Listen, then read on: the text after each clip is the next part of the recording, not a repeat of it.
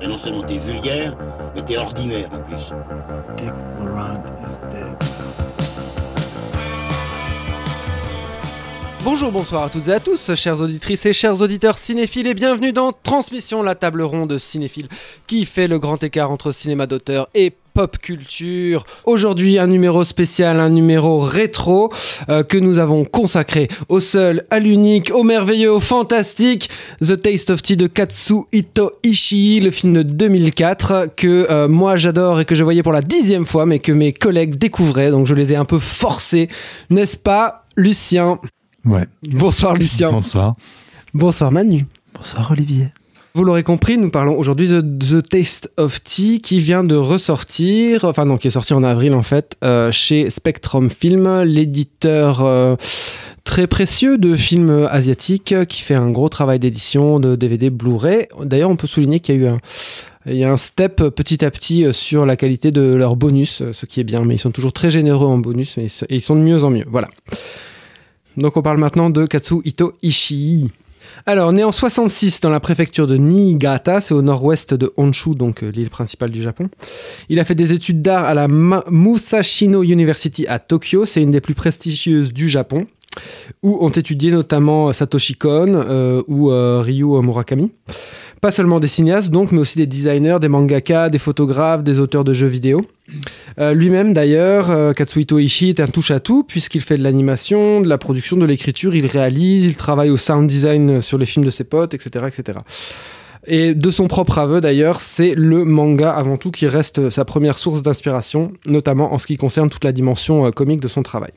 Donc il commence à réaliser des, publi- des publicités dès 1992 et un premier cours, The Promise of August, en 95. Puis en 99, il réalise son premier long qui s'appelle Shark Skin Man and Pitch Hip Girl, adaptation d'un manga, puis son deuxième en 2000 qui s'appelle Party 7 et qui met en scène encore une fois des personnages inspirés de l'univers des mangas, deux propriétaires d'hôtels voyeurs appelés Captain Banana et Mr. Yellow qui surprennent les affaires d'un yakuza. Les deux films d'ailleurs contiennent en eux-mêmes des séquences d'animation comme euh, The Taste of Tea d'ailleurs. Et c'est à cette époque, donc euh, au début des années 2000, qu'il rencontre Quentin Tarantino, euh, l'un de ses réals préférés, puisque Katsuhito Ishii dit que Pulp Fiction est son film préféré. Euh, il rencontre Tarantino dans un festival et ils sont tous les deux donc fans du travail l'un de l'autre.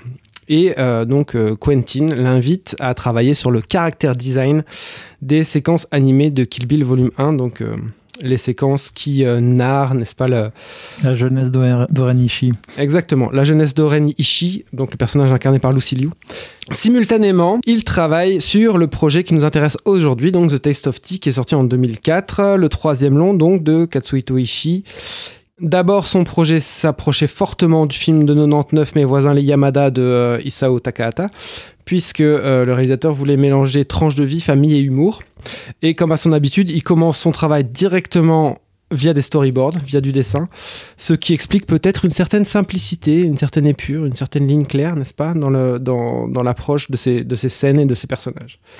Puis à un moment, il arrive à un point où il imagine la mort du personnage du grand-père, plutôt vers la fin du récit. Et euh, du coup, il revoit toute sa structure en injectant davantage de, poésie dans le film.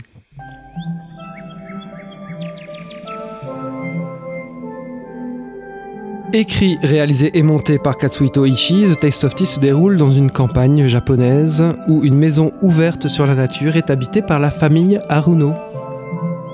Hajime, le fils aîné, a une quinzaine d'années, et il commence le film en ayant pu avouer ses sentiments à la fille qu'il aime tant avant qu'elle ne déménage. Sa petite sœur s'appelle Sachiko, et elle, son problème, c'est qu'elle est troublée par la présence d'un double géant qu'elle voit partout. La maman dessine des mangas, le papa est hypnotiseur, et l'oncle Ayano passe beaucoup de temps chez eux puisqu'il est hanté par un spleen post-rupture amoureuse. Et enfin, bien sûr, il y a le grand-père, prompt à, à pousser la chansonnette, qui observe tout ce petit monde avec un air de doudingue. Katsuhito Ishii retrouve pas mal d'acteurs avec lesquels il a déjà travaillé. Tatsuya Gaushin qui joue le grand-père, ou encore bien sûr Tadanobu Asano dans le rôle de l'oncle Ayano, un comédien qui a travaillé avec Nakisa Oshima, Hirokazu Koreeda, Shinya Tsukamoto, Kiyoshi Kurosawa, enfin plein de gens qu'on aime bien ici. Eh bien Manu, tu n'avais jamais vu ce film, qu'en as-tu pensé après ma longue introduction? Ouais, Moi, tu mets Susumu Terajima, acteur fétiche de Kitano, en, fantôme de Yakuza avec une crotte de- au-dessus de la tête. Moi, tu, fais, ma, journée, ça me suffit, je suis déjà aux anges.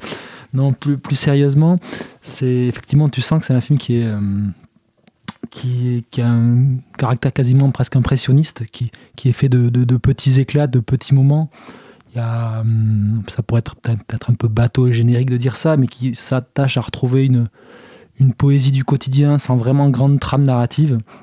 Tu sens que c'est un film, même sans, le, sans connaître la, la- la jeunesse, tu sens un film extrêmement storyboardé, qui est, qui est vraiment euh, au-delà de son aspect live, en fait, qui pourrait presque fonctionner comme un film d'animation à part entière. C'est un film qui est vraiment à la lisière entre les deux, sans jamais, à mon sens, que ça soit handicapant.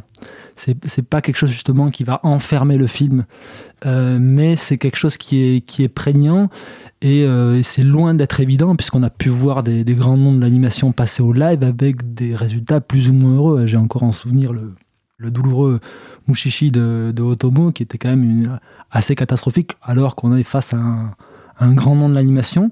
Mais euh, tu disais, tu parlais quand tu, décrivais ce- cette famille, euh, tu parlais de la mère en disant euh, qu'il dessine des mangas. C'est beaucoup moins évident que ça en fait dans le film.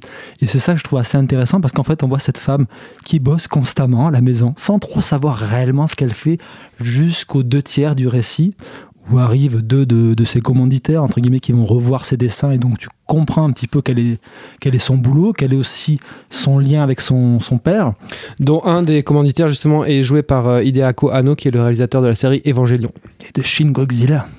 C'est dans ces petites touches en fait qui, qui- où le, le- le film se révèle assez intéressant déjà pour, de montrer de la, cet aspect créatif qui est ramené à une simple fonction de, de travail en fait, de tâches quotidiennes que, que, cette mère euh, remet chaque fois sur, le, sur la table et qui, qui va finir par, par, par, être son accomplissement à elle, puisqu'en fait, effectivement, malgré ce, ce caractère impressionniste, chaque personnage va avoir son arc narratif et euh, une, conclusion. Ce qui est assez intéressant, notamment dans la relation entre le, père et la mère, c'est que l'accomplissement du père et la réussite de la mère. Je trouve ça extrêmement beau dans, la, séquence de parce que donc le père exerce une profession un peu farfelue d'hypnose thérapeutique euh, et euh, le moment où sa femme euh, dévoile de- devant les producteurs son le, le La séquence fruit- animée, le, le fruit de son travail qui, qui, qui, qui, qui apparaît dans le film comme une séquence d'a- d'animation pure bruitée à la, à la bouche. Et lui, en, en pleine séance d'hypnose, reçoit un coup de téléphone. Et pour lui, tu sens que c'est c'est là que lui se- s'épanouit. Enfin, il y a une recherche de, de bonheur de, de, de, de chacun des personnages à différents degrés.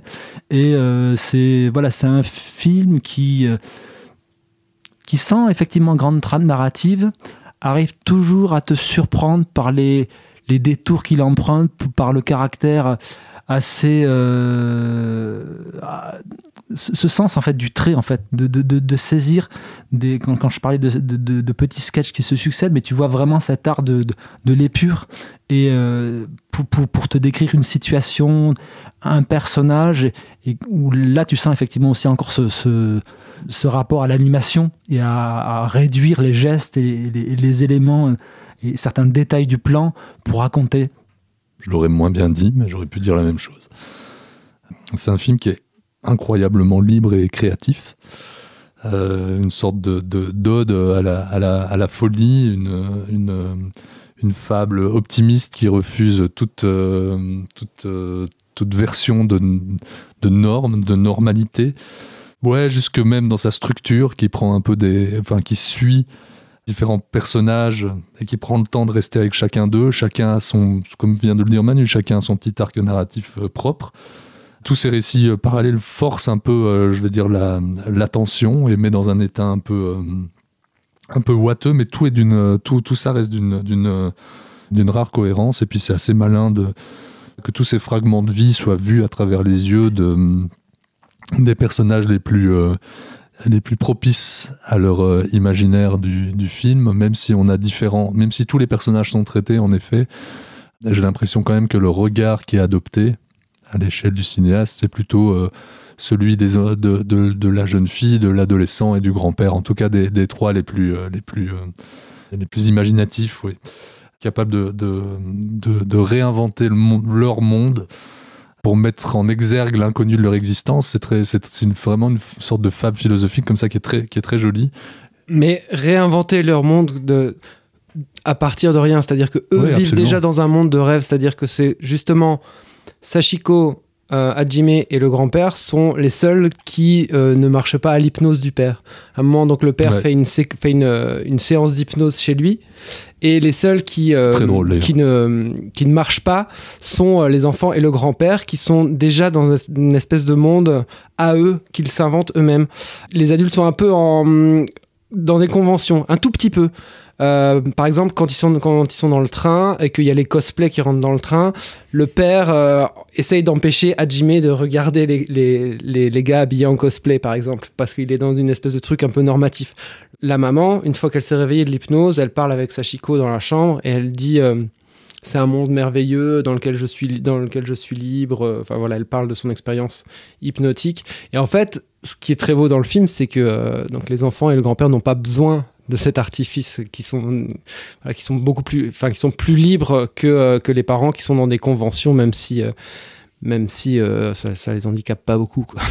Bah ouais, et, et cette, t'as, tout à fait raison, Oli, mais cette, cette folie douce dont on parle et qui est développée par, par, par le film, elle est d'autant plus belle, je trouve, que, qu'elle, est, mise en scène de façon extrêmement juste et classique, d'une certaine manière, à l'exception euh, de quelques incrustations. Mais il y a des, je veux il y a des cadres qui sont très composés, une lumière très soignée, des plans longs, découpés avec une, une rythmique euh, assez parfaite qui, qui, qui fait la sève d'un certain cinéma japonais. D'ailleurs, on pense évidemment à Ozu, dont, dont, dont, le, dont le film euh, reprend euh, quasi un titre, mais aussi euh, une, une forme de, de douceur et puis une, une certaine géométrie dans, dans sa picturalité, je vais dire, et puis les trains, la famille, enfin en tout cas, il y, a- il y a quelque chose qui, C'est surtout la thématique de la famille. bah qui, oui, euh, c'est ça. Enfin, tout ça, tout ça convoque Ozu, mais on pense au-delà d'Ozu, on pense euh, aussi, euh, vous en avez parlé, hein, mais à, à Koreeda ou à Takahata, dans des genres très très différents, qui sont assez présents dans le, dans le film, voire même au, au plus violent des mangas. euh, on pense, on pense à, à son segment, dans, dans, dans- enfin au segment dans le, dans le premier Kill Bill. C'est un, peu un film qui est tout à la fois, mais avec une singularité qui est très forte et c'est très, c'est très touchant. Moi, je pourrais prendre euh, un, un exemple assez précis du, du- du film. Il y a un moment dans le film, juste un plan qui me semble résumer vraiment assez bien les, thé- les- les thématiques, enfin qui semble contenir les thématiques du film. C'est plus ou moins au début. Il y a un, plan sur la cour d'école en, pl- en plongée, très large plan, où il y a un type qui balaie. Qui danse. Qui danse. Et d'un coup, il se met à, hum, il se met à faire une, une figure plutôt qui, a lieu, qui est très aux arts martiaux avec son, avec son. Et euh, dans, dans ce plan-là, tu as, un peu tout le film dans le sens où euh, tu devrais pas regarder là, en fait. Et tu regardes longtemps, et finalement, il se passe un truc beau. Tu vois? Et à t'abandonner dans la contemplation, tu vas saisir un truc que tu n'aurais pas vu si, euh, si tu avais été trop vite ou si tu avais été, été trop euh, sur les rails du quotidien. Il y, a- de- il y a une scène qui est encore plus révélatrice de ça. C'est la scène avec l'oncle et euh, qui, du moins, la résolution du conflit, si on peut dire, de, de- de l'oncle quand il va revoir euh, Son amour. son, son- son ex, qui est une scène comme ça qui dure longtemps, longtemps. Très un plan sé- composé. Très composé, mais qui, qui, qui, bah, qui est un plan séquence pur et, pur et simple et qui, qui joue justement de, de ce côté extrêmement naïf que, que peut avoir le film justement dans la, dans la manière dont il dépeint ses personnages et de par sa durée de montrer toute l'ambivalence encore que les, personnages ont comme sentiment l'un envers l'autre. Mais aussi, euh, dans cette scène-là précisément, euh, Tadanobu Asano est sacrément bon. Hmm. Dans sa gestuelle, son corps, euh, la, la manière dont il se place dans, dans le, par rapport à elle, son, la manière dont, il, dont son regard est, fuyant, dont il balance ses répliques et tout. Très fort. Il y a aussi dans le film une célébration euh, du passe-temps, du hobby, de ta passion en fait. Le film encourage tellement fort à avoir une passion qui te conduit en fait même à parfois avoir de bonnes, à faire de bonnes actions et qui te, et qui te permet non seulement une échappatoire mais qui te donne un sens et qui te, qui te mène sur, le, sur un espèce de chemin du bonheur quoi. Il dit même presque que, euh, oui, le chemin du bonheur, en effet, pour, euh, pour les plus âgés, mais pour les plus jeunes, c'est même un, un chemin obli- obligatoire à prendre pour grandir. hein. Il y a cette très belle idée de, de ce double gigantesque qui disparaît à partir du moment où euh, la jeune fille euh, accomplit euh, quelque chose qui a trait à, à un mouvement sportif, enfin, à une forme de passion. Ça, c'est une très Et- belle idée. Et elle persévère. Hmm. et elle persévère, bien sûr. et il y, a, y a- il y a un peu, il y a la même idée pour, enfin, il y a, il y a la même idée pour plusieurs personnages, mais c'est le, le- le plus littéral, c'est avec cette petite fille. Très belle idée. Notamment d'ailleurs par rapport à ce truc des passions, même les personnages euh, vraiment ultra secondaires, de nouveau les cosplays. euh, dans la dernière, dans la dernière euh, partie du film, ils sont à un moment, ils, ils font une espèce de mise en scène avec des fumigènes et leurs jouets, et- etc. Et c'est à ce moment-là que Sachiko voit le, le yakuza euh, euh, enterré là, et c'est eux qui vont aller délivrer le yakuza qui pourtant les, les a avait bastonnés euh, la séquence, d'avant. quoi. voilà, les avait bastonnés au début du film. Donc euh, ça, moi, je trouve que c'est c'est une idée euh, vraiment super belle. Et euh, il y a un truc que vous avez, que vous avez pas dit, c'est quand même que le film est super drôle, quoi. Le film est drôle, ouais. Il joue sur plusieurs niveaux de, de drôlerie. Il y a un dromi- un- une drôlerie vraiment euh, purement liée à la situation, avec un, un mangaka qui va se faire casser la gueule par, euh, par une jeune femme. euh, et il y a aussi euh, certains, un- une drôlerie qui naît parfois de, de l'étirement des scènes. Je pense notamment, euh, enfin, le film répète aussi le mo- commence sur ce motif de la euh, de la course romantique, hein, du mot de ce, ce, trope de la comédie romantique où le personnage va courir vers son amour. Donc le film commence là-dessus, et il y a un moment qui est absolument merveilleux dans le film où euh, et qui est très drôle. C'est le moment où Hajime se rend compte que via le jeu de Go, donc via sa passion de nouveau, il va avoir une porte d'entrée pour aller séduire euh, la fille euh, qui, qui lui a tapé dans l'œil, en gros, enfin plus que tapé dans l'œil, qui lui a tapé euh, dans le cœur directement. Avec Et- une- justement une très belle scène, le moment où il retombe amoureux, retombe amoureux après son, son échec sentimental du, du- du début du film, le moment où il retombe amoureux, avec ce séquence comme ça qui est un peu figée, et ra- dans- dans- ralenti dans, dans le temps, avec la séquence de la tempête, qui est le moment qui correspond au début de la résolution pour, pour, pour son oncle et qui est lui son nouveau départ euh, avec l'entrée de ce, personnage féminin dans la classe. Et donc, quand, quand il a compris que via le jeu de Go, il va réussir à séduire, enfin, avoir une porte d'entrée pour aller essayer de séduire la fille, euh, il y a une, une, scène ultra euh, euh, étirée où il rentre chez lui à vélo. Et la drôlerie va venir du fait que justement les, les, la de la répétition des plans de lui à vélo qui rentre vers sa maison euh, en plan large, en plan plus serré, et jusqu'à ce qu'il s'essouffle, il s'essouffle, il s'essouffle, il s'essouffle, et euh, qui répète tout le temps euh, le jeu de go, le jeu de go, le jeu de go, comme ça. Et surtout aussi le choix de l'accessoire, c'est-à-dire qu'il a un vélo un peu trop petit et il fait beaucoup beaucoup trop de mouvements par rapport à la vitesse qu'il doit, doit avoir pour, pour, pour rejoindre sa maison. Et là, c'est vraiment très très drôle et très beau. Mais surtout qu'il doit ramener le vélo après la gare, hein. après toute cette scène-là. Oui, euh, il sait même plus où il va au final. euh, enfin, il sait même plus euh, pourquoi il pédale tellement. Enfin, il y a un côté comme ça de distorsion du temps. Mais non, il y a d'autres moments et un moment dont parlait Manu plus tôt avec un, un, fan- un fantôme. euh, euh, est-ce un samouraï en tout cas un, un fantôme de, de combattant euh, japonais euh, avec euh, une énorme merde sur la tête. Euh, ce qui est très drôle C'est pas dans un cette samouraï, scène. c'est un yakuza. hein. C'est un yakuza, pardon. C'est juste oui, oui. Ce qui est très drôle dans cette scène, c'est pas tant le, c'est pas tant, enfin, si, c'est drôle en soi. Ce qui est drôle, c'est que le gars qui raconte cette histoire la raconte avec beaucoup de sérieux et pendant très longtemps. Et donc, il y a un moment où, en fait, avant même l'achèvement de l'histoire, qui est cette espèce de, truc absurde, c'est déjà très drôle.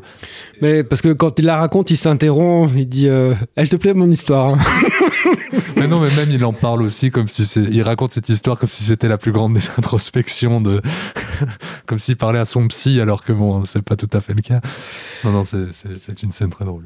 J'ai pris un, petit extrait de cette scène de retour à vélo pour, euh, pour, vous- Et aussi, ce qui est drôle dans cette scène et dans l'extrait sonore, du coup, c'est qu'on sent euh, que aussi Katsuhito Ishii joue avec euh, l'échelle des plans, donc c'est-à-dire les plans larges, les plans rapprochés, mais aussi d'un point de vue sonore, comme vous allez pouvoir le constater.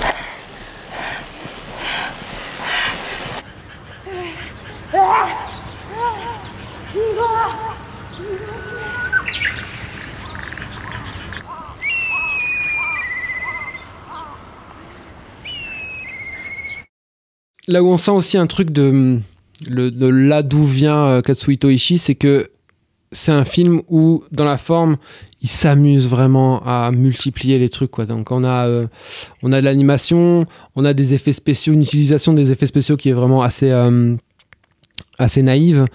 Les effets spéciaux se voient, quoi.